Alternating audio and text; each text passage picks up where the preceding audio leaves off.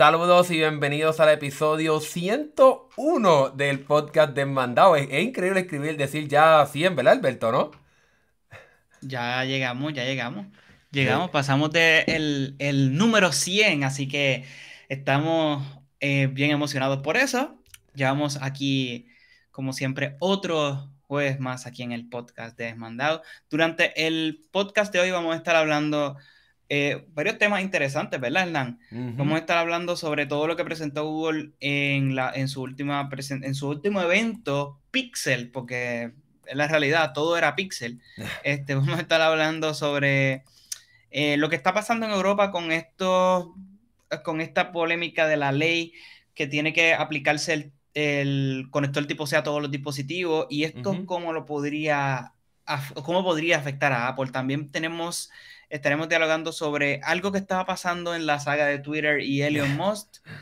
Uh, Elon Musk, perdón. Este, también sobre un teléfono de Xiaomi. Vamos a estar hablando sobre una prueba que Google y YouTube están haciendo con el 4K. Posiblemente eh, cobren por esa opción, ya no sea gratis. Así que sin esperar más, empecemos.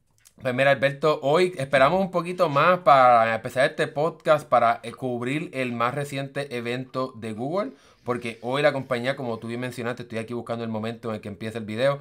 Eh, la compañía presentó hoy sus nuevos teléfonos, que serían entonces el Pixel 7 y el Pixel 7 Pro y otros productos más, obviamente, que estaremos hablando en el podcast de hoy. Pero primero vamos a enfocarnos en los nuevos teléfonos. Y como se haya filtrado, porque hasta la propia compañía eh, ya había mostrado los teléfonos en su pasado evento para desarrolladores, la compañía presentó estos dos teléfonos con varias cosas bien interesantes, por lo menos en cuestión de las inteligencias que, que Google le coloca a estos teléfonos para que puedan ser un poco más, que, que te a que te asistan en tu diario vivir y que cambien la forma en la que utilizas tu teléfono. Así que estos teléfonos llegan con el nuevo procesador Tensor G2 que será este nuevo procesador de Google, obviamente que es la próxima generación del procesador que vimos el año pasado con el Pixel 6 y 6 Pro. Y no sé tú, a mí la parte que más me sorprendió, estaremos hablando un poco de, las cosas que pueden hacer estos teléfonos, pero para mí lo más que me sorprendió fue la parte de la cámara, en cuestión cómo este procesador va a ayudar a que las fotos que hayas tomado tanto con este teléfono como las fotos que hayas tomado con pasados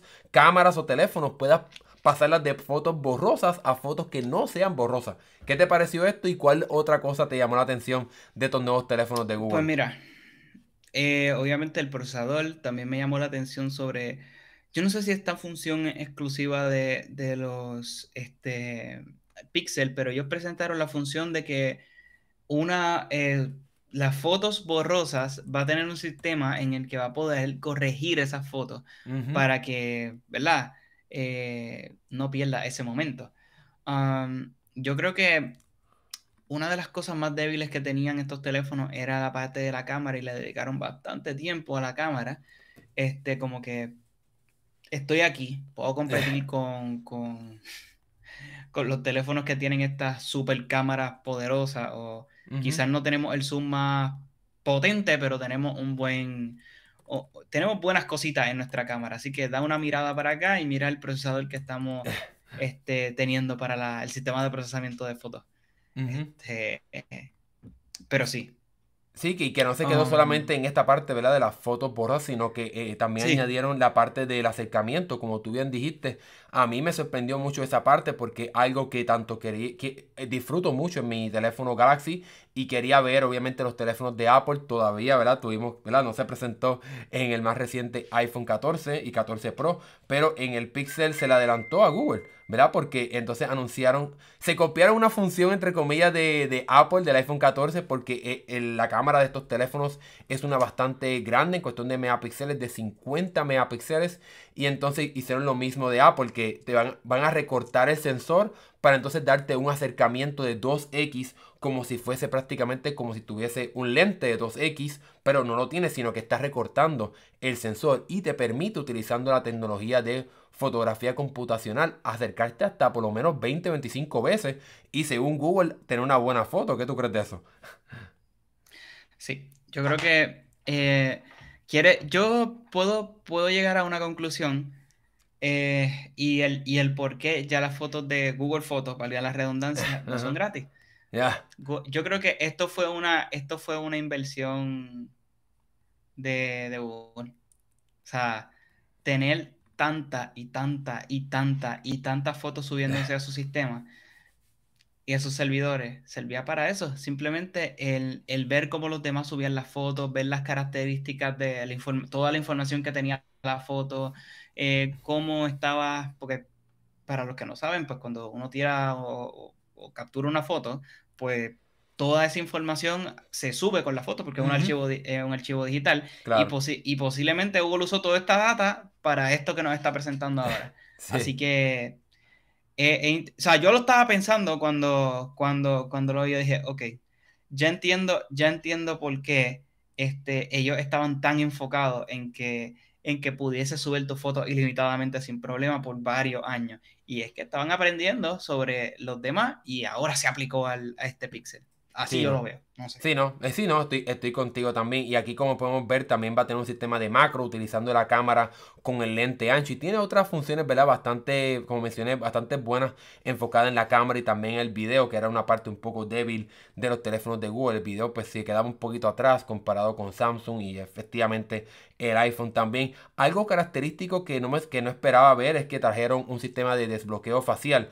Realmente no dijeron si era utilizando, ¿verdad? Como el iPhone, utilizando, ¿verdad? Infrarrojo, etcétera. Así que no, no me quedó muy claro si están utilizando esa tecnología o es algo un poco más avanzado, utilizando simplemente una, ¿verdad? La cámara normal, como permiten hacer otros teléfonos y va a ser sumamente seguro como lo es en el iPhone. Pero algo que de, de todas las cosas que anunciaron, algo interesante es que va a ser un teléfono eh, que va a ofrecer si compras este Pixel 7, va a venirte ya con, la, con la, el sistema de, VPN de Google, que es algo que tendrías que pagar cuando eh, pagas por la suscripción de Google One, pues entonces Google te estará regalando la conectividad con este VPN para que puedas proteger un poco más tu información. ¿Qué te pareció esa parte del VPN o, o no crees que valga la pena?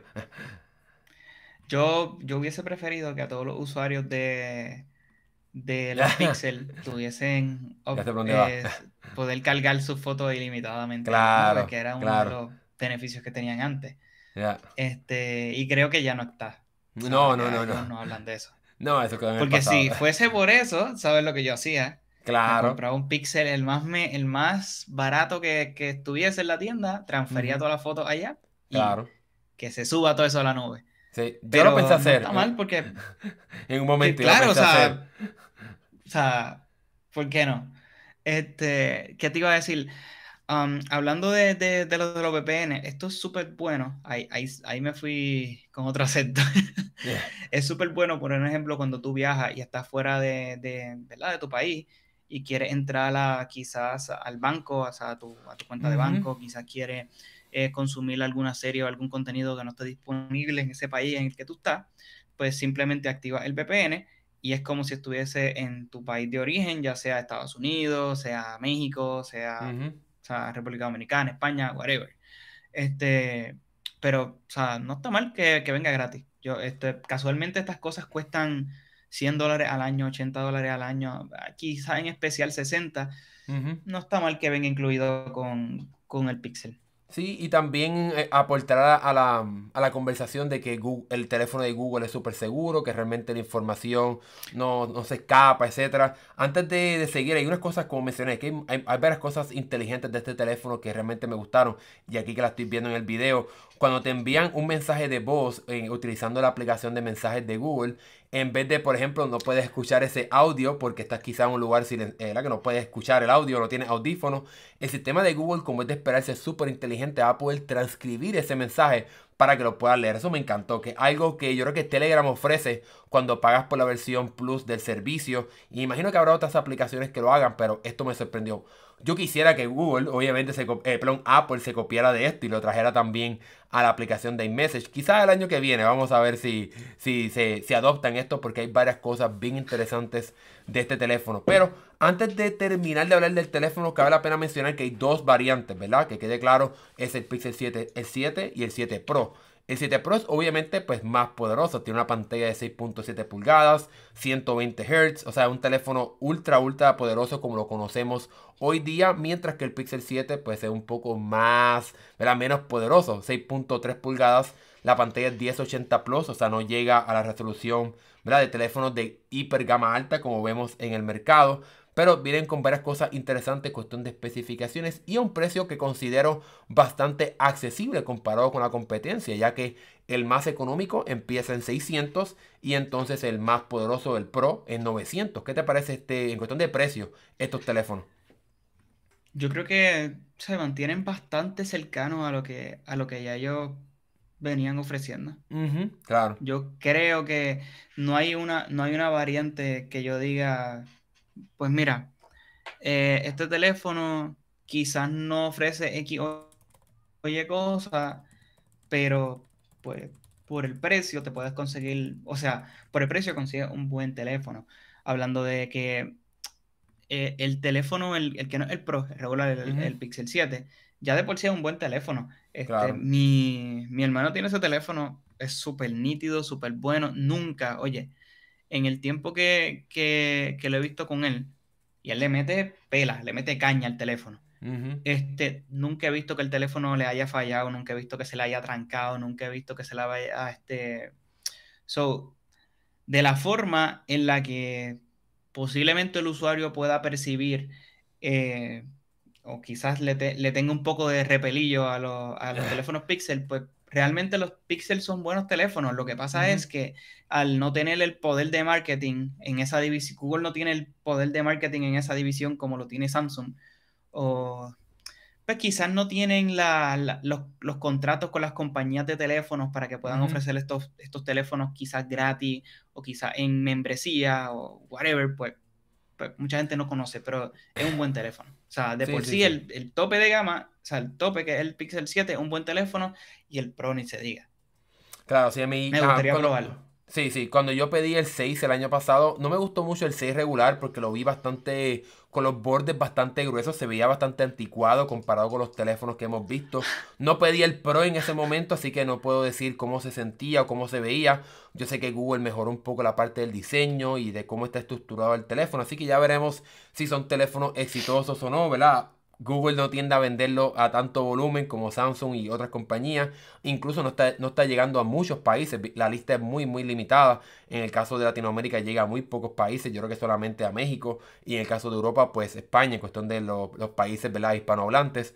Así que son teléfonos que por lo menos en nuestro mercado pues no son tan populares. Yo creo que eh, la cantidad de personas viendo esto puede decir un poco a, a lo popular o interesante que puedan hacer estos teléfonos. Pero la otra parte interesante de este evento que pudiera llamar la atención a más personas que quisieran tener un buen reloj inteligente sería el Pixel Watch, ¿verdad? Que sería el nuevo reloj inteligente de Google. Y aquí es donde yo creo que la compañía sí hizo algo llamativo comparado a, a, lo que está haciendo otras compañías, como lo es Samsung, obviamente, que es la otra compañía que está haciendo relojes inteligentes que se combinan con Android, porque obviamente hicieron la colaboración con Google y aquí pues Google está haciéndolo por ellos mismos sin usar la colaboración con Samsung. Es un relojito que se ve bonito, por lo menos el diseño me gusta cómo se ve el diseño con la pantalla redonda, con el cristal como si fuese un domo, o sea que el cristal parece como tridimensional, ¿verdad? Que parece estar flotando encima de, ¿verdad? de la carcasa del reloj. No sé qué te pareció a ti por lo menos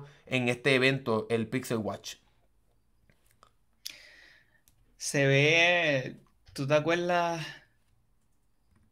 Había un, había un relojito de, Samsung que era así. No claro. que era. Ay, no me recuerdo. Este. No, eran esto, era, era uno como de deporte. Sí, sí, y el, y el. Este. Eh, oh olvidé el nombre. Era de los, era de los primeros eh, relojes que salieron inteligentes. Había uno, no sé si era Huawei, no sé si era Xiaomi, no, era alguien que tenía un estilito así parecido. Y oye, me encantaba. El único problema conmigo, y o sea, que, tiene ese, ese que pudiese tener, es si se te cae. Eh, claro. O sea, no, el reloj no lo va a pasar bien. Sí, esa parte puede ser un poco, aunque se supone que es de acero inoxidable, que eso es algo interesante para el precio del reloj, porque comparado con Samsung incluso y con Apple, tienes que pagar por las versiones un poco más costosas para poder llegar a ese rango de acero inoxidable. Y aquí Google, aunque obviamente el reloj no es económico para nada, cuesta 349 dólares, ¿verdad? Está a la par en por lo menos lo que empieza el, Apple Watch, aunque obviamente tiene el beneficio de que ya viene con la, con la estructura de acero inoxidable, que eso es un, un beneficio.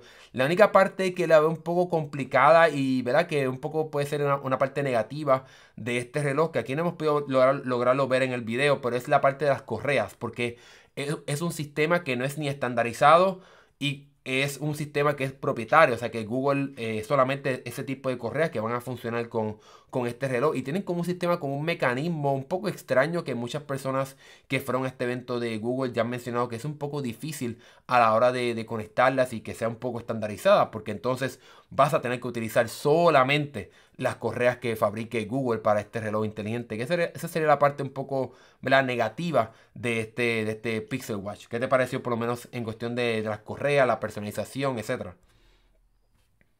Me parece bien o sea, lo que posiblemente pase al tiempo es que venga alguien y, y agarre el mismo formato, lo clone y claro. creen este.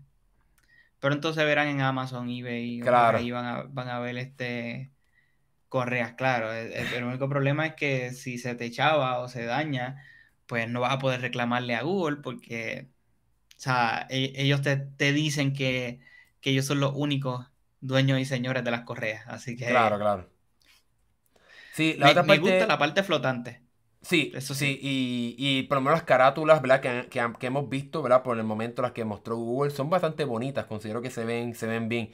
Ahora bien, este reloj, como Google compró la compañía Fitbit, que se dedica a hacer estos, estas pulseras y relojes eh, que enfocado más en el monitoreo de la salud y eh, tu ejercicio, etcétera, pues Google también pues integró este reloj al servicio de Fitbit, así que tienes acceso al sistema de monitoreo de sueño de ellos, al sistema de monitoreo de actividad física, así que tiene ese beneficio y tiene una parte interesante comparado con otros relojes inteligentes y es que puede leerte el latido del corazón cada segundo, o sea que vas a tener una medida mucho más precisa comparado con otros relojes, por ejemplo, como el de, el de Apple, que no lo hace cada segundo, yo creo que es cada de, vez en cuando, minutos quizás, o sea, dependiendo también el escenario, etcétera, en el cual te encuentres, quizás va a medirlo un poco más o un poco menos.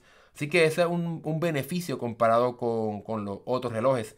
La otra parte interesante es lo de la parte de detectar caídas. Es algo que estará llegando después. Así que este reloj similar, yo creo que Samsung también lo ofrece en sus relojes inteligentes, el poder detectar las caídas. Pero obviamente pues Apple lo ofrece en el de ellos ya hace ya un tiempo. Pero esto estará llegando para el 2023. No sé si te llamó otra atención, otra, otra función, otra característica de este reloj.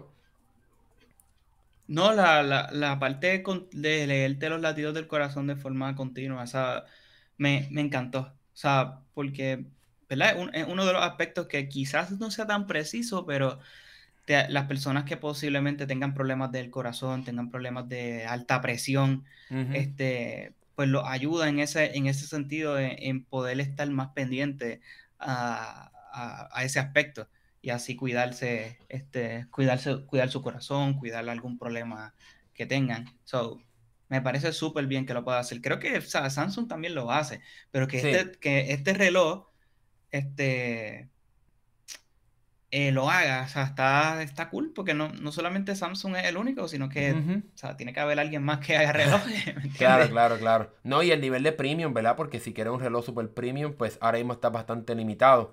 Hay otras compañías super más premium, pero no tienen la integración y los servicios que va a tener este reloj ¿verdad? de Google si te gusta el ecosistema de Google porque obviamente aquí vas a tener el asistente y todas las funciones e integraciones de Google obviamente como es de esperarse un detalle interesante de este reloj que es que Google promete que puede durar hasta 24 horas que sería un poco más de tiempo comparado con el Apple Watch que Apple solamente sugiere que dura 18 horas así que te está, te está dando 6 horas más comparado con lo que ofrece Apple. Así que vamos a ver si eso se hace realidad o no, o si es falso, o si dura o no la batería. Porque para mí esa es la parte donde, por ejemplo, el Apple Watch Ultra pues gana en cuestión de que pues es un reloj que dura bastante. Yo ahora mismo hice ejercicio hoy como 40 minutos y ya a las 7 y media tengo 38% de batería. Así que eso es una parte bastante negativa de, del Apple Watch. Si lo utilizas para hacer ejercicio, la batería te va a durar muy, muy poco. No sé el caso del tuyo con, de Samsung, no sé si te dura bastante o estás satisfecho.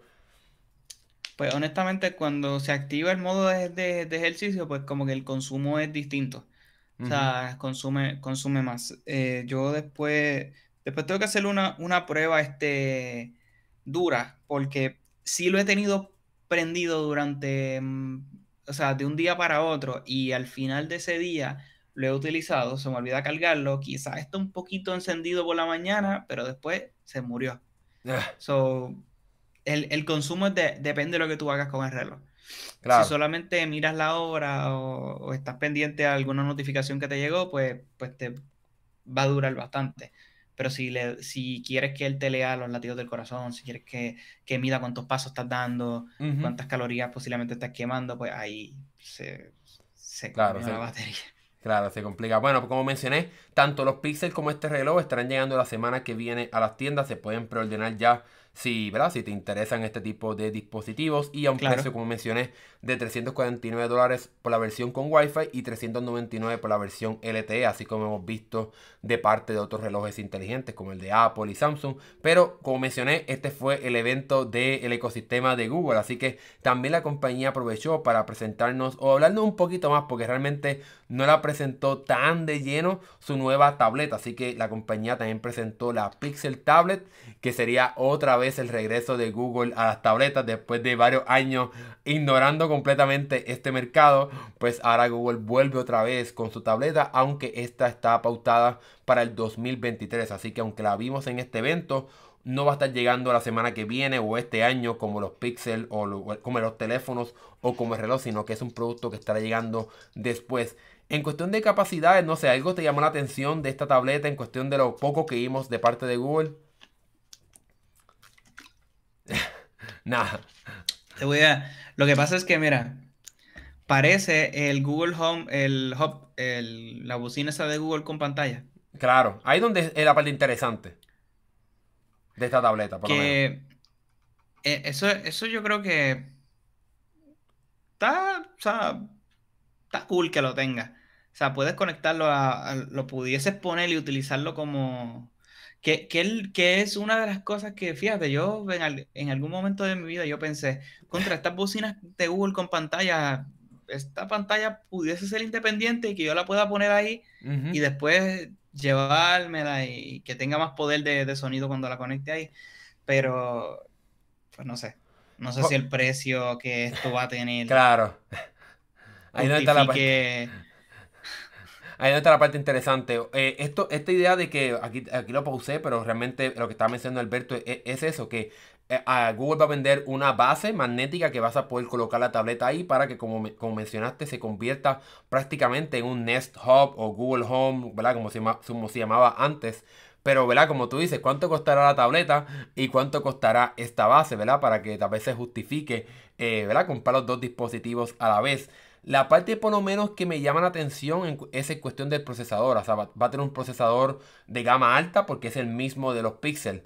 Así que es un, eh, va a ser una tableta poderosa, al igual que los Pixel. Así que quizás en cuestión de precio, pues Google tiende a bajar el, a, ofrecer el precio un poco más, eh. Por debajo de la competencia, como vimos con los teléfonos. Así que quizás esta tableta no va a costar tan cara, aunque todavía no sabemos las especificaciones completas porque simplemente nos mostró esta idea de cómo funciona con la bocina y cómo va a funcionar el sistema operativo porque Google pues durante este año vamos a ver cuando, cuando llegue eh, si se hace realidad o no pues se supone que Google ha estado trabajando para que los desarrolladores optimicen las aplicaciones para que funcionen en la tableta y pues obviamente tendremos que ver si eso se hace realidad o no. Aquí Jonathan Colón nos dice que él considera el Pixel Watch un poco caro. aparentemente parece que le gustó el Pixel. Yo considero que el reloj está en el precio de, de, los otros dispositivos, como hemos visto del Apple Watch y de Samsung. Pero en cuestión diría que está por debajo, porque ya viene con la parte de acero inoxidable que en el caso del Apple Watch tienes que pagar casi 700 dólares por tener, 700 eh, no, perdón, como, como 600 o 500, no sé en Samsung, yo creo que, yo creo que tienes que brincar al, al Watch Pro, que cuesta yo creo como 500 dólares, así que es un poco más accesible. No sé, no sé qué piensas tú, Alberto, en cuestión del comentario de Jonathan. Pues mira, eh, todo depende de, lo que él, que él considere caro. Claro. O sea, si él considera que, que, el, que este dispositivo de Google, pues básicamente no vale, no vale eso, pero, o sea, la realidad del caso es que las personas tienen que ver que no porque, eh, deja ver cómo lo digo, no porque Google este, lo venda o no porque sus teléfonos sean relativamente baratos, pues quiere decir que todos los productos lo sean. No todo, este, otra, no todas las cosas que hacen las compañías son malos productos o, o no todos son buenos, pero hay muchas personas que tienen este estigma de que todo lo que es Android, todo, o sea, sin contar a, los de gama alta, o sea, todo lo que es Android es de gama baja y que el único teléfono nítido es, el, iPhone.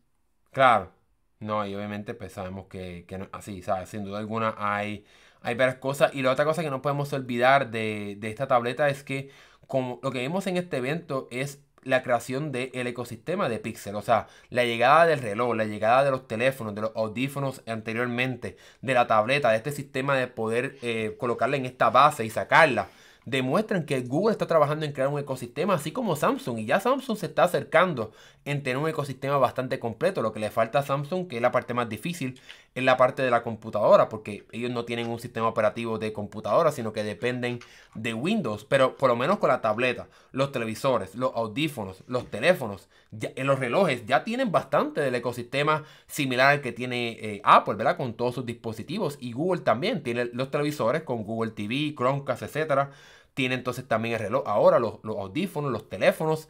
De cierta manera las Chromebooks son las computadoras de Google. Así que ya van creando su ecosistema. Y eso es lo que estamos viendo aquí. Quizás esta tableta no va a ser súper exitosa o, o, se va a vender un montón, pero demuestra el interés que tiene Google de crear este ecosistema bajo la marca Pixel. Pixel Tablet, Pixel Watch, Pixel Phone, le los Pixel Buds, ¿verdad? Los audífonos, le faltaría el Pixel TV.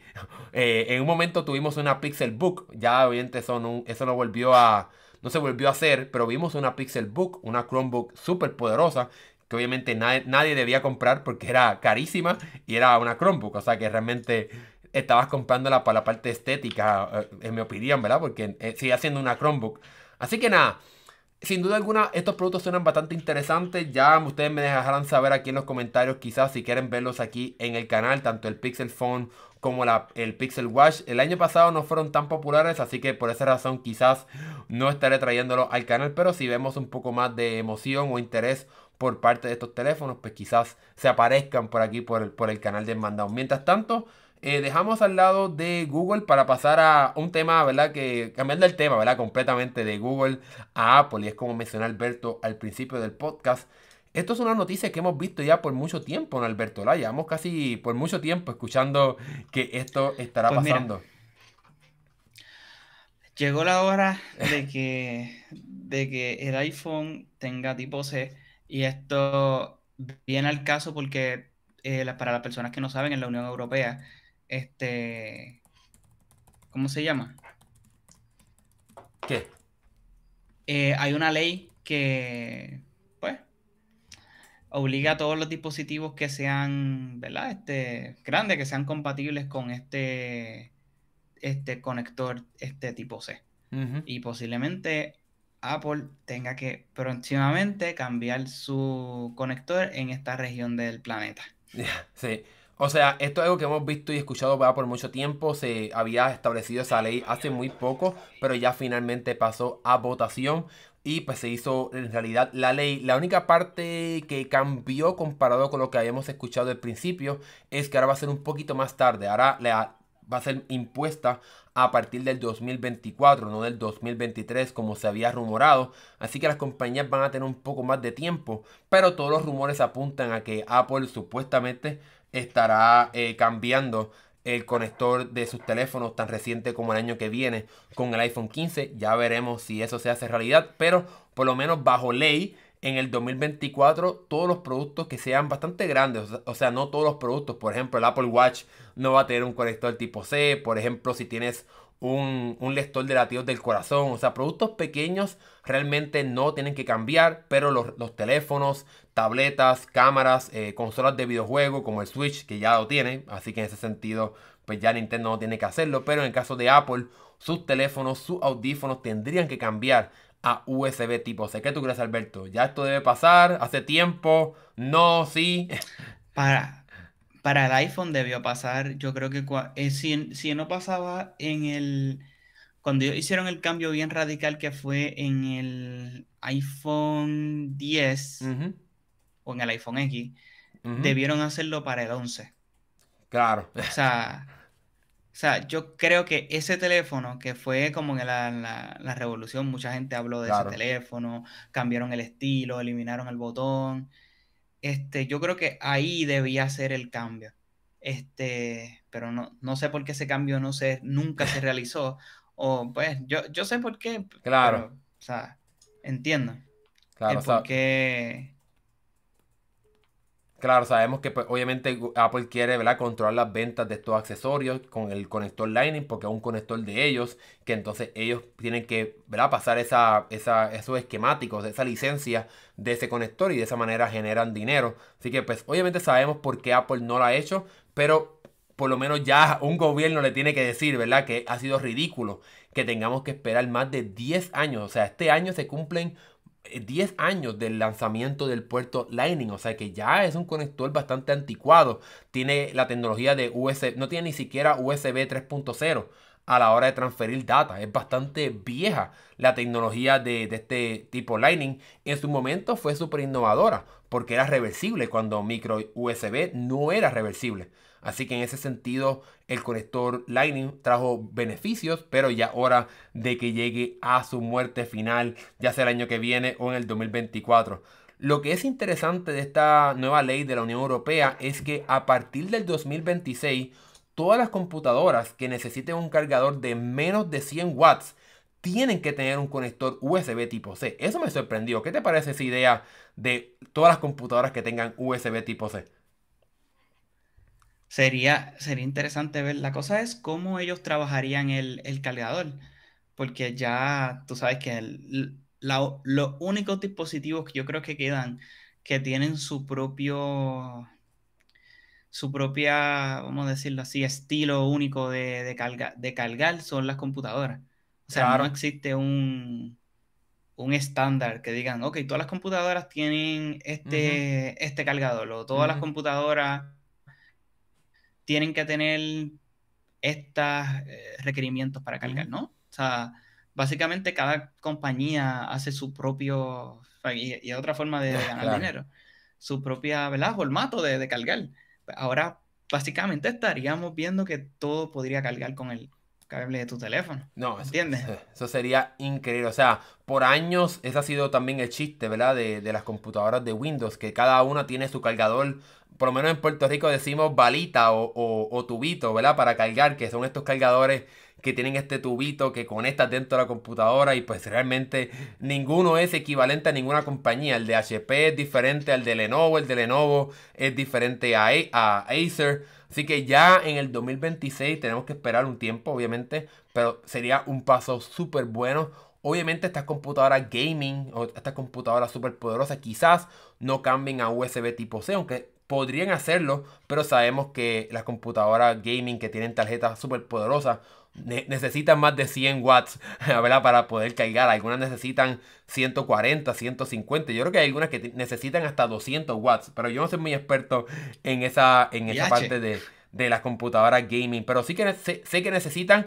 Hay algunas que tienen dos cargadores porque no, no pueden con uno solo. O sea, eso es bastante absurdo en cuestión de la, del poder que necesitan. Pero pues con esta ley por lo menos las computadoras bastante, ¿verdad? De, uso de consumidor o de uso normal, si podemos decirle normal a algo, pues entonces ya tendrían el mismo conector que tu teléfono, que tu tableta, etcétera, para que puedas utilizar el mismo cable y eso sería un paso increíble, ¿verdad? Para que haya un poco más de estandarización, por lo menos a la hora de viajar. Imagínate, Alberto, cargar solamente un cable y que puedas cargar todos tus dispositivos. Ya tú vives un poco en ese sistema, ¿verdad? Prácticamente, ¿no? Un solo cable cuando viajas. Sí, yo sé. Eh, yo sí. Ah, yo tengo. Eh, mis audífonos son tipo C.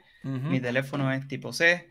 el cargador de mi teléfono, que digo de mi reloj que es inalámbrico, es tipo C también. Claro. Yo creo que lo único que yo no tengo que es tipo C es la, la cámara. Claro. eh, micro- Porque obviamente las baterías son distintas, pero el cargador de la batería pudiese tener un conector tipo C. Claro, no, So- sin duda alguna. No, mi cámara Eh, no todavía, la cámara que estoy usando aquí, que uso para grabar los videos, es micro USB, es un asco, o sea, está, a pesar de que es moderna, es una cámara de, yo creo que hace tres años, o sea que es una cámara moderna, no una cámara antigua, y como quiera tiene, ¿verdad? Ese conector que todos odiamos, y lento para colmo también, o sea que a la hora de transferir archivos es súper lento, pero nada, esa es la... no sabes lo que es. Ese es el estatus de, de, de mandado para los que no sabían. Anyways, eh, bueno, pasamos a, de, de Apple a, un tema que no hemos tocado por muchos meses porque realmente pues han pasado muchas cosas, pero queríamos darle un espacio. Pero finalmente ha pasado algo y en, en una semana, o sea, en la preparación de este podcast, han cambiado las cosas drásticamente. Pero vamos a hablar de lo que sabemos hasta ahora del caso de Elon Musk y Twitter. Obviamente, si has seguido este podcast o, o las noticias de tecnología, sabes que él hizo una primera oferta, ¿verdad? Para comprar esta red social. Y después de que supuestamente encontró muchas cuentas falsas, pues se cambió, ¿verdad? Y dijo, no, ahora no la quiero. Pues eh, en el transcurso de todo eso que ha pasado en esta saga, eh, Twitter demandó a Elon Musk. Y ahora estamos en esta parte de si ve- veremos o no un juicio. Porque Elon Musk ha cambiado de opinión. ¿Qué tú crees de Alberto? ha vuelto a cambiar. Ahora quiere comprarlo. Ahora quiere comprarlo otra vez. Pero la, la, la razón, o sea, ¿la oferta sigue siendo la misma o es quizás eh, mucho menor de lo que, de lo que pudiésemos nosotros pensar? Pues mira, todos los rumores, o sea, todavía estamos, en la fase de rumores y de, y de conversaciones, ¿verdad? En secreteo. Pero aparentemente sí quiere que sea eh, la misma oferta. O sea, ese es por lo menos lo que él dice. Pero supuestamente hay unos rumores que dicen que el trasfondo está hablando para que se reduzca la oferta. No sabemos qué excusa va a decir para que se reduzca la oferta, pero eso es lo que, lo que se ha mencionado. A lo que pasó tan reciente como hoy, o sea, ahorita, de- desde que de cuando salí del gimnasio, antes de grabar este podcast, es que el, el juicio se atrasó. O sea, él tenía que, el, el juicio iba a comenzar el 17 de octubre. Él iba a hacer sus declaraciones eh, la semana, esta semana, en algún momento esta semana.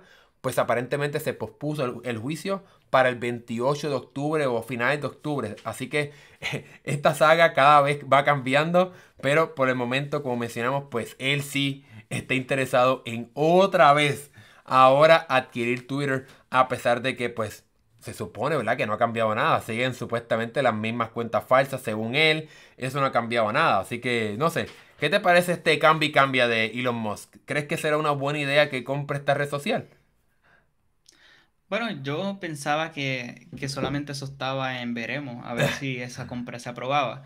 Pero realmente él había dicho que no quería comprarla y ahora pues cambia de opinión y quiere comprarla. So, no sé, yo pudiese pensar que esto pues debería concretarse ya y que compre la, la, la red social y ya se convierte en vez de ser una red eh, abierta a la bolsa, se convierte en una empresa eh, privada que se sume a- al conglomerado de SpaceX, Tesla y, y Starlink y todas las otras compañías que él tiene. Sí. Este, digo, eso es lo que pienso yo. Que ya Sí. se acabe el lo compro o no lo compro. Si tiene los chavos, mira, dalo ya y cómprala. Sí, yo creo que él la, man- él la va a mantener pública, pero no sé, ¿verdad? Obviamente con este cambio y cambia de él, no me sorprendería que una vez compre a Twitter haga cambios y pues obviamente la, la- la empresa cambie a ser una empresa privada y que no responda a los inversionistas. Eso todo dependerá, pero yo creo que se va a mantener pública y seguirá siendo una compañía, ¿verdad? Que, que, que tiene que responder a los accionistas.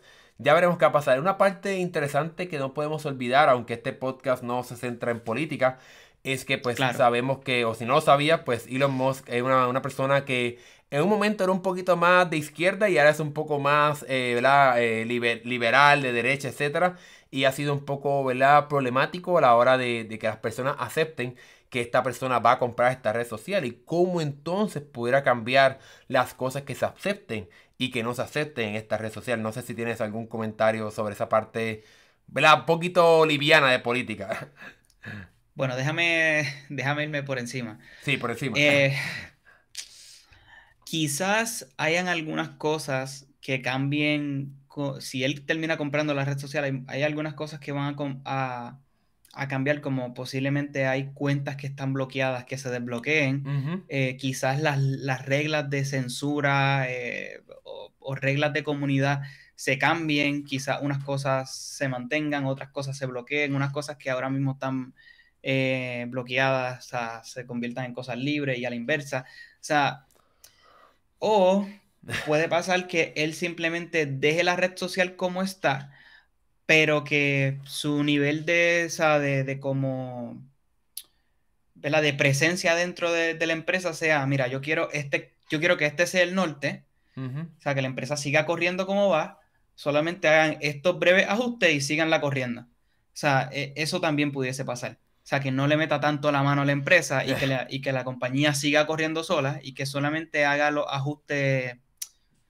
de empresario, o sea, cortar los, gastos de más, hacer ajustes acá, quitar redundancia. Pero como todos sabemos, todos tienen su, cada quien va a jalar para su lado y él tiene su posición política. La, gente y gerencia de Twitter tienen una posición política que no, no, este, no, no machean. No se alinea. pues sabemos lo que va a pasar después de que él lo compre. Sí, obviamente, nosotros seguiremos bien de cerca a ver cuál va a ser la, la, decisión final y el punto final de este capítulo porque ha sido una saga increíble. Yo creo que le reta a Juego de Tronos, a todo lo que está pasando en la, en la, en la serie, porque es bastante complicado todo lo que está pasando aquí con, con Elon Musk y Twitter. Pero nosotros aquí reportaremos, ¿verdad? Pues quizás tan pronto como mañana todo esto pudiera cambiar, porque esto está bastante loco. Pero bueno, pasemos ahora de Twitter a hablar un poco de tecnología general y vamos a hablar de los nuevos teléfonos de Xiaomi, que la compañía sigue llamando la atención porque sin duda alguna eh, hemos visto teléfonos bien interesantes de Xiaomi durante los pasados meses y ahora el nuevo teléfono insignia de ellos bajo la línea 12T, 12T, 12T Pro, perdón. Eh, llaman bastante la atención, por lo menos con la cámara, ¿no, Alberto? ¿Qué te parecieron en cuestión de la cámara en estos teléfonos? Mira, 200, el, el, sensor de 200 megapíxeles, eso está ridículo. Ya. Que la cámara, o sea, yo no, yo no entiendo cómo, o sea, claro, tenemos que ver que no todos son números, no todos son megapíxeles, hay que ver cómo la compañía utiliza estos megapíxeles para la, ¿verdad? Para, para la parte de fotografía del teléfono, pero que encuentro que de un, o sea, discúlpame la expresión, pero estos chinos están o sea, en, la rompiendo la casa y logrando unas cosas que quizás las compañías, la compañía coreana o las americanas no están logrando. Y es que ellos, ajá. No, exacto, eso que, que, están trayendo, este no es el primer teléfono que utiliza este nuevo sensor de Samsung, porque esta, esta cámara utiliza una nueva tecnología de Samsung que pues quizás todo, parece indicar que eso es lo que estaremos viendo quizás en el Galaxy S23 Ultra, que estaremos viendo quizás en algún momento el año que viene, a principios del año que viene. Pero Samsung es una compañía que se dedica a hacer partes de teléfono como pantallas, cámaras, el RAM, la memoria, almacenamiento. Muchas partes de los teléfonos son hechas por Samsung y este nuevo sensor es la nueva pieza de dispositivos que Samsung vende. Y no es el primero, hubo un teléfono de Motorola que ya se adelantó y fue el primero en traer este sensor, pero Xiaomi también se está adelantando y eh, trayendo este nuevo sensor de Samsung en este teléfono con la tecnología de 200 megapíxeles, pero obviamente al igual como lo hace Samsung y lo hace eh, Apple con los iPhone 14 Pro, no vas a capturar fotos de 200 megapíxeles porque capturas 5 fotos y se te llena el teléfono. Así que utiliza la, función de, de, de combinación de píxeles.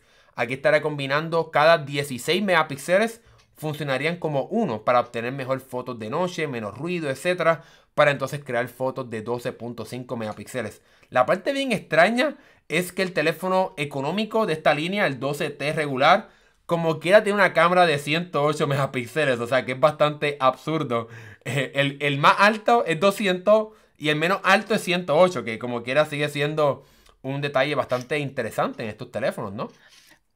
Fíjate que, ah, estábamos hablando de los teléfonos eh, que son económicos, que muchas veces las personas piensan que porque un teléfono es económico o no es, este, o no tiene un marketing o no lo escuchan o casi nadie lo tiene, no significa que sea un, un mal teléfono. Ahí están los teléfonos de Sony que pues son carísimos y nadie los tiene, pero son buenos teléfonos. Claro. Pero tenemos el caso de los de Google, los OnePlus, los, los en este caso los Xiaomi, que son buenísimos teléfonos y mm, quizás no los escuchas o no los ves mucho, pero siguen siendo unos, unos pedazos de teléfono claro.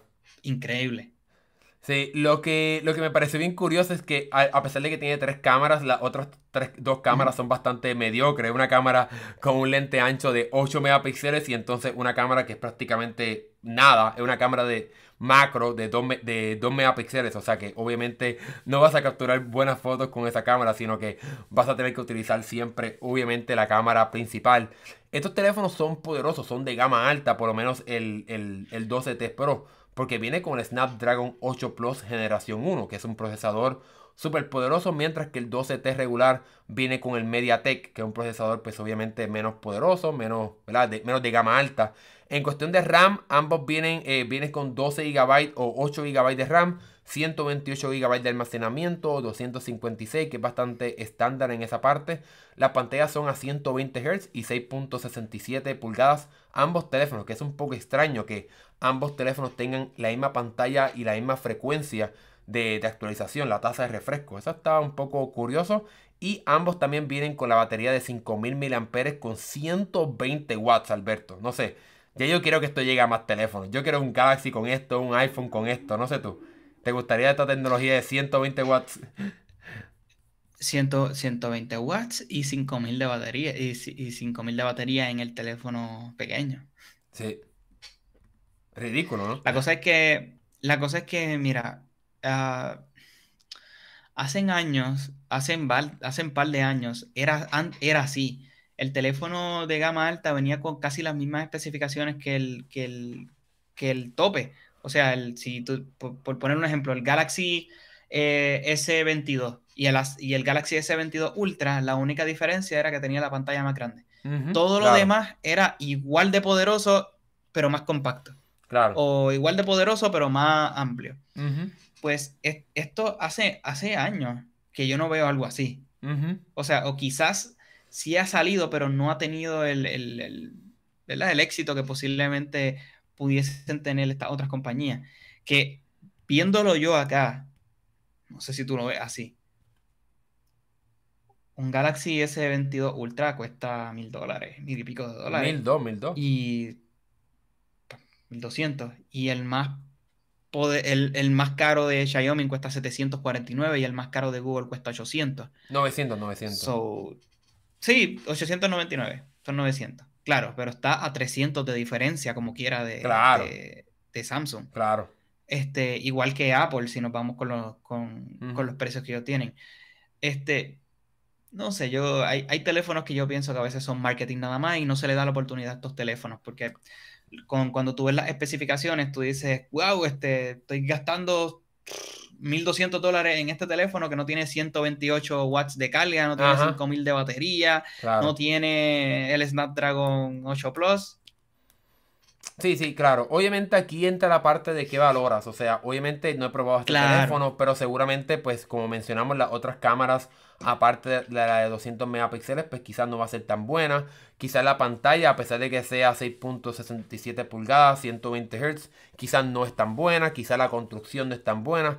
Y ahí es donde entonces pues Xiaomi eh, ¿verdad? Pues reduce los costos comparado con Apple y con Samsung, que son teléfonos pues siguen siendo gama alta, pero la, gama alta tiene también niveles, ¿verdad? Como mencionaste tú, Google es gama alta, pero es un poco más accesible, a pesar de que tiene muchas especificaciones bastante iguales o más que un iPhone 14 Pro o un Galaxy S22 Ultra. Así que esa es la parte interesante y como mencionaste tú, el, 12T regular 600 dólares y el 12T Pro 749 dólares y estarán llegando el próximo 13 de octubre, aunque aquí tristemente en Estados Unidos no lo estaremos viendo. Tendremos que ver si en Latinoamérica o en, España llegan estos teléfonos para ver si son interesantes o valen la pena o no. Bueno, Vamos a cambiar ahora al último tema de hoy, que es un tema bastante controversial y queríamos traerlo aquí, ¿verdad? Para poder dialogar con ustedes y traerle la noticia, porque es un poco, ¿verdad? Frustrante, no sé tú Alberto, yo pago por el premium, pero yo lo considero un poco malo esta decisión de parte de, Google, si es que se hace realidad o no.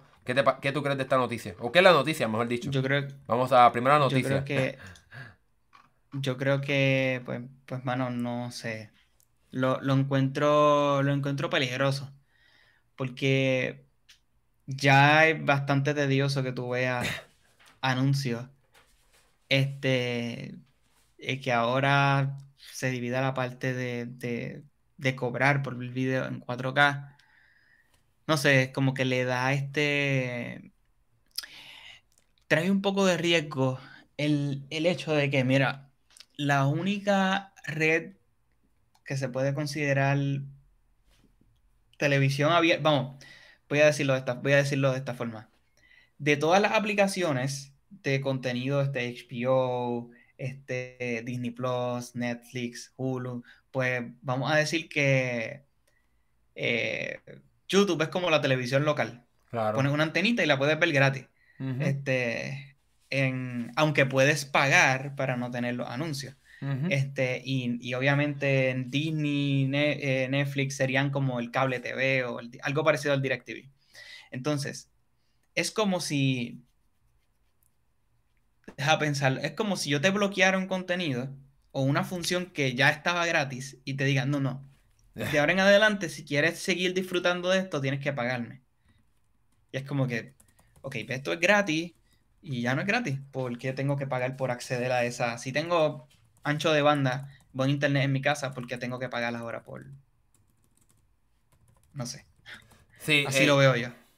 Sí, no, eh, para mí me, tomó de sorpresa. Eh, yo cuando vi esta noticia dije, oh no, wow, o sea, Google ya está llegando a un nivel extremo con esta parte de monetización de YouTube Premium.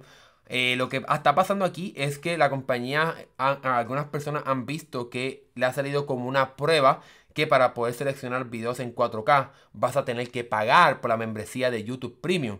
Que durante los pasados, lo tengo aquí anotado, durante los pasados 12 años los videos 4K han sido gratuitos en la plataforma. O sea, puedes verlos sin ningún problema. Obviamente, eh, lo importante aquí es que tengas una pantalla que, valga la pena verlo, aunque sin duda alguna puede ser que tengas un poco de mejor calidad y resolución, aunque tu dispositivo no sea 4K, pero obviamente ver videos 4K de YouTube en tu televisor, etcétera, en tu computadora, pues te da ese beneficio de tener un video súper claro, súper definido y pues algo que hemos tenido, como tú mencionaste, por mucho tiempo y ahora Google quiere cobrarle a las personas por tener acceso a este tipo de, a esta resolución, porque ni siquiera es contenido extra, sino que estás teniendo una el cobro de una resolución, tan siquiera, que es ahí donde hice el análisis, que se parece un poco a Netflix. O sea que en Netflix tú estás pagando no por el contenido, sino, eh, obviamente estás pagando por el contenido, pero los diferentes niveles de Netflix no te dan más contenido, sino que te dan mejor calidad. A diferencia de lo que está haciendo, como tú mencionaste, HBO, HBO, eh, Disney Plus, etcétera, que no te cobran por la calidad, porque ya estas compañías aceptan que 4K es el estándar hoy día para ver contenido en televisión. O sea, si tú tienes un televisión, una, una, televisión hoy, ¿verdad? Todo depende, hay algunas personas que no lo tienen todavía, ¿verdad? Pero hay muchas personas que tienen ya una televisión 4K porque los precios han bajado bastante. Eh, yo lo veo como en los videojuegos, los DLC, que son partes del juego que no vienen incluidas. Así lo veo yo. como que eh, tengo una misión más adentro del videojuego, tienes que pagarme 20 dólares más por jugar esa parte. Es como que, ok, pues, pero, ¿y, esto es parte del juego? O sea, si ya yo gasté 60 dólares aquí, no se supone que eso venga incluido. Este, No, porque esa parte es diferente. Pues, pues algo, algo parecido está pasando aquí, eh, qué sé yo eh, te vendo un carro, pero no te incluye la coma. Este, bueno, no sé. Eh, si queremos entrar ahí, hay un, hay un caso bien particular de BMW que te cobraba por tener acceso, no te rías, esto es de verdad, para las personas que no lo sabían, te cobraba por tener acceso a las, a las butacas con calefacción. O sea, era una membresía. Ya estaba instalado en tu carro y tienes que pagar mensualmente para tener acceso a esa función. ¿Qué te parece eso? Espérate, espérate, espérate. O sea, eso es como, cool, estás aquí, pero, o sea, entraste a vivir en, un apartamento, una casa, pero si quieres aire acondicionado, tienes que pagar por el aire acondicionado y, este, porque enfríe tu casa. Exacto. O porque, calef, o que, porque aliente tu casa, pues tienes que pagarme más. Es como que, pero si yo estoy pagando el, el, el, bill, esa, la, la factura de luz, compré el, aire, ya lo compré, porque tengo que pagarte una membresía para usar esta cosa.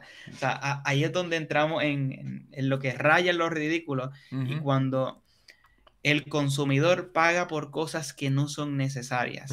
ahí es cuando muchas veces nosotros perdemos más. Y es cuando el consumidor acepta este, que te cobren por cosas que no, quizás no le cuestan a ellos y tú pues estás pagando. Este, pues obviamente es un negocio y ellos van a decir, ah, pues mira, te cobramos por esto. Lo mismo que pasa eh, en las compañías de, para los que saben un poco de, de, de internet y de compañías de teléfono, pasen los celulares, tienes un plan ilimitado en tu teléfono, pero si quieres compartir ese internet con otro dispositivo, te cobran extra por eso, aunque tu dispositivo ya tiene internet ilimitado. Y si quieres hacer exactamente lo mismo que ibas a hacer con ese internet adentro de tu teléfono, no te cobran. hay cosas que el consumidor paga y acepta que a veces eh, son, eh, ¿cómo se llama? Cuando es contra, contra el propio este consumidor. Este, sí, sí, en contra. Debe existir alguna palabra. Sí, sí, está en contra del consumidor. Lo, lo afecta. Mira, aquí extrañamente, no sé, no sé, estas personas me sorprende. Aquí yo puse la encuesta en el chat de, de, este, de este podcast y hay dos personas que dijeron que sí, que pagarían premium por ver videos 4K. O sea, wow, o sea, me sorprende. O sea, que, bueno, obviamente si, si ya Google lo hace lo hace realidad, pues sí, entiendo, pues lo pagarías, pero está, está un poco fuerte. Aquí la única explicación que podemos dar de por qué Google quizás esté haciendo esto es que la compañía ya ha mencionado que estará recortando gastos y ha hecho bastante, unas reuniones bastante interesantes en las cuales le dice a los empleados directamente que, que si tú no eres parte o no quieres poner el esfuerzo, que te vayas y están cerrando divisiones. Lo vimos la semana pasada cuando cerraron Google Stadia. O sea que Google está cerrando todo donde pueda perder dinero y entonces quizás está activando esta, esta función de cobrar por el 4K para generar un poco de más ingresos porque obviamente pues se ha, se ha visto afectado por todo lo que está pasando ¿verdad? En, en el mundo en general en cuestión de la inflación, etcétera.